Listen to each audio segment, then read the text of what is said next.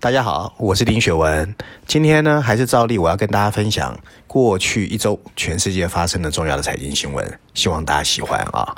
二月十一号，行政院主计处啊发布今年一月份台湾的 CPI 啊消费者物价指数年增率是百分之二点八四啊，其实已经是连续六个月高于百分之二。不过，扣除能源后的核心 CPI 则大涨百分之二点四二，这可是十三年的新高哦。那通货膨胀我们要怎么解读？第二则新闻呢？我要看的是二月十七号哦，联合国贸易和发展会议哦发布了全球贸易最新状况 （Global Trade Update）。这个报告告诉我们哦，二零二一年的第四季，所有主要的贸易经济体的进出口都创了新高。不过，进了二零二二年哦，持续的物流中断和不断上涨的能源价格会影响。讲今年的全球贸易状态，我们先来看第一则新闻啊。第一则新闻我要引述的是 CNBC，它的标题写的是亚太股市涨跌互现，投资者等待美国通货膨胀的数据，印度储备银行保持利率稳定。Bloomberg 的标题则是亚洲新兴国家的央行已经没有等待的空间。经济学的标题则是工人会在工资和物价螺旋上升中损失最大。我大家都知道啊，今年台湾的春节因为疫情很平淡，不过大家的心情不是太好。为什么呢？因为鸡竟然缺货啊！那这个东西让很多的主妇呢非常心烦，因为去年以来。蛋价跟物价普遍上扬，而房地产价格也没有往下。那不论是小到鸡蛋或大到房子，都是民生的必要品。这些价格上涨，大家会影响日常生活喽。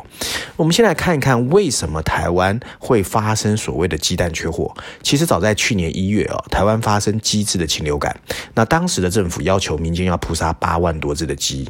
接着呢，四月份国际谷物的价格上涨，带动国内饲料的价格上涨。可是蛋农在不付成本的情况况之下，减少了饲养的蛋鸡。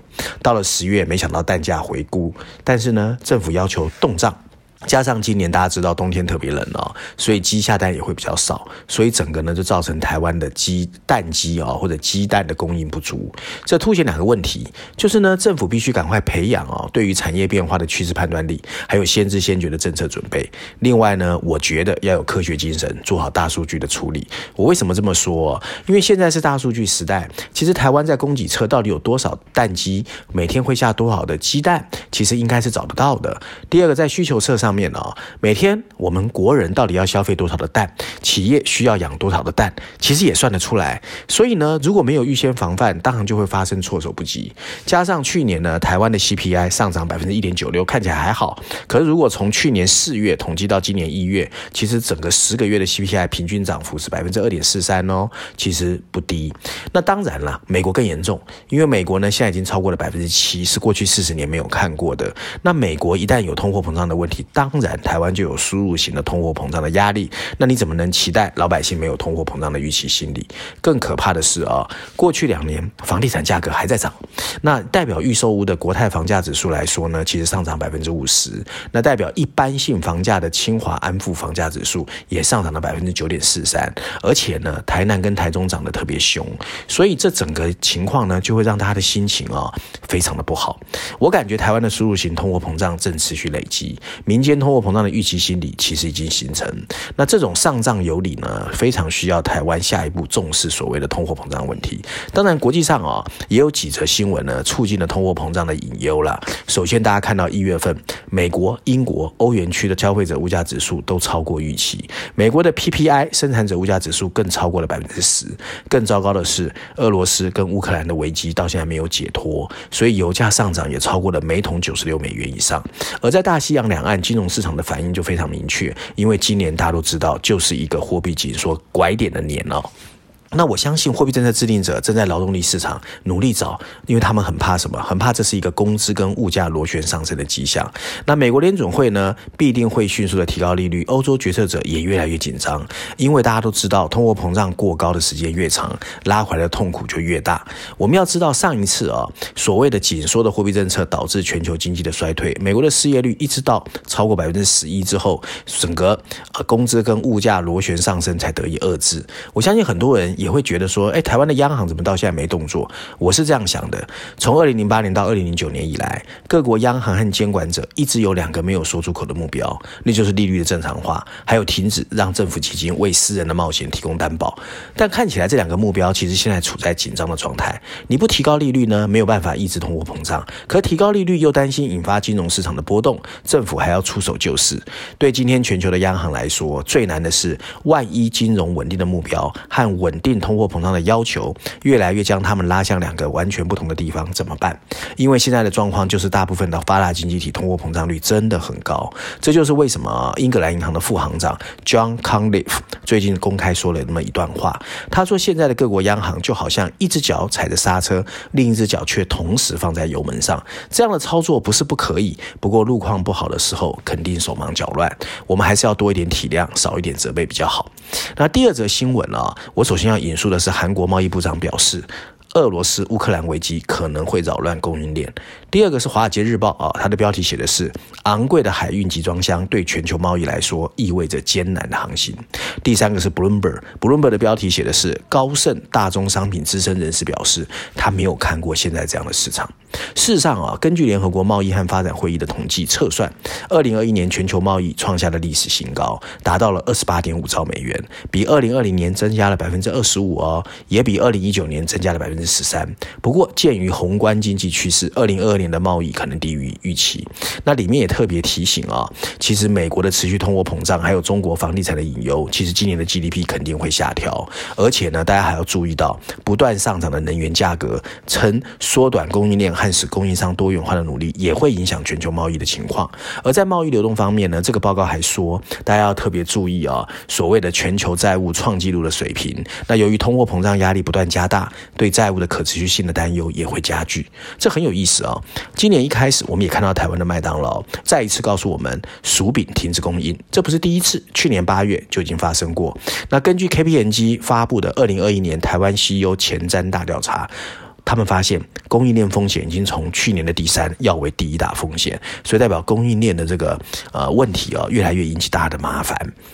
那为什么这些 CEO 会对供应链的问题这么头痛呢？我就分三个层次来说。首先，第一个，港口老旧，人力短缺，还有难应付变化太大的需求。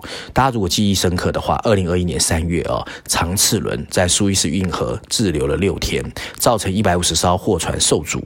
那这种情况呢，其实造成的损失超过十亿美元。可是塞港事件不是单一事件，因为大家知道，其实现在全世界的海港哦，基础设备确实非常老旧。然后呢，疫情只是加速这个港口基础设备不足的一个情况提早的发生。